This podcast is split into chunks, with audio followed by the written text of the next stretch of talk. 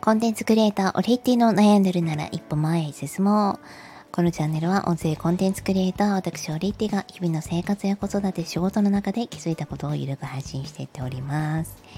母子のパーソナリティも4年目になりました。ということで今日はお金のお話をしたいと思うんですけれども、あなたはこう節約は得意でしょうか？えー、気づいたら浪費してしまうタイプでしょうか？ちなみに私はあの昔は浪費タイプだったと思います、えー、めちゃくちゃこう使って貯金がなくなるとかそういうことではなかったんですけどあの、まあ、むしろ貯金はしっかりやってましたしっかりやってたんですが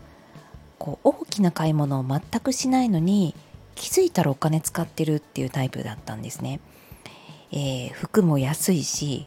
靴も安いしこうファッションとかメイクとかもプチプラだしあのなんかどこにもお金はかけていない、えー、ただ、まあ、日々のちょっとしたコンビニのご飯とか、えー、お菓子とかなんだろう新幹線新幹線？特急代とかタクシー代とか本当にちょっとしたところでお金を、まあ、こう必要経費として使っていたところもありますしあの自分がちょっとお金を使うことで心地よくなれるんだって思い込んで使っていた記憶があります。でそうなるとあのある時なんかすごい物欲が出てくるんですよね。えー、普段から小さい買い物を癖になっているけど大きい買い物をして自分にご褒美を与えているわけではないのでなんかこうカバン欲しいなとか、えー、旅行に行きたいなとか思うわけなんですよ。でももちろん貯金はあるんですけどなんかそこではなくって日々の節約っていうものをもっと意識していたら普通にもっとお金貯まってその時の物欲っていうのは結構満たせたんじゃないかなと思っています。でもそれが、まあ、変わってきたのは、えー、まあ、仕事を辞めてっていうのもあるんですけどあの今改めて働き出してからですね改めて働き出してからは、まあ、そんなにこう収入があるわけではないので、まあ、今の収入は貯金をするというよりは自分の投資に結構回しています。あのまあ、子供のために稼ぐっていうよりはこう家族が楽しくなるために私が例えば子育ての講座を受けるとか、えー、仕事の効率がより上がるためにこう家族との時間をより得るために、えー、なんだろうアプリを有料のものを入れてみるとかですね、えー、なんかそういうこうなんだろう情報とかには結構お金を使ったりあとは、えー、月に1回整体に行くようになりました。これ私の中ですごく成長で自分のセルフケアを、え、20代のことは一切してなかったんですよね。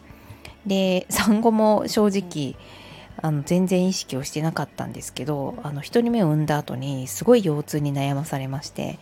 で本当にいろんな整体を試したんですけれども、まあ、こうことっていうこれで治ったみたいな結局なくってランニングを始めてなんか自然と治ったって感じでした。あのでまあ、その時もま子育てとにかくしてたのでこう日々何かを買うというかもうそもそも買い物に行くことすらほとんどなかったのであのなんかこう物欲しいなみたいななんか物欲みたいなのもあのあるっちゃあったかもしれないんですけど、まあ、余裕がなかったっていうのが正直なところです。で今になってそのちょこちょことした買い物あの昔そのコンビニとかでね買ってたっていうものを一切しなくなったんですよね。なのであの逆にその自分へのその投資とかで目に見える形で毎月こうサブスクにお金使ってるとか整体とかあとネイル。ネイルに関しても毎月1回は行くようにしています。それが多分自分の中でこう経費として自分の中での経費としてやってるので、えー、結果ですねそのなんだろう毎月サブスクとかを使っていずになんかダラダラちょこちょこ買いしていた時と、えー、今こう毎月の経費って使う分っていうのはボンボンと決まっているけれどもそれ以外は特に使わない時だと今の方がお金が貯まるようになりました。不思議ですよね。あの自分のためのご褒美っていうのをちょこちょこもやってると癖になってなんかお金使うのがただ当たり前のように本当蛇口出しっぱなしみたいな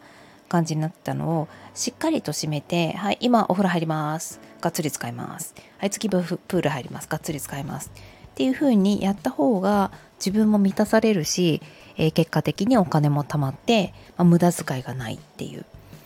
うん、なんかあのこの年になってやっとわかるっていうのもあれなんですけれどもあの気づいた時が一番自分が若ければそれはそれでいいのかなと思って、えー、このスタイルで私は、まあ、お金の管理はしていく、まあ、節約もあのしっかりこう必要な経費をしっかりかけた上で無駄なものは買わないというスタンスでやっていきたいと思います。ということで今日は私の節約についての、えー、マインドについてお話をしました。それではまた。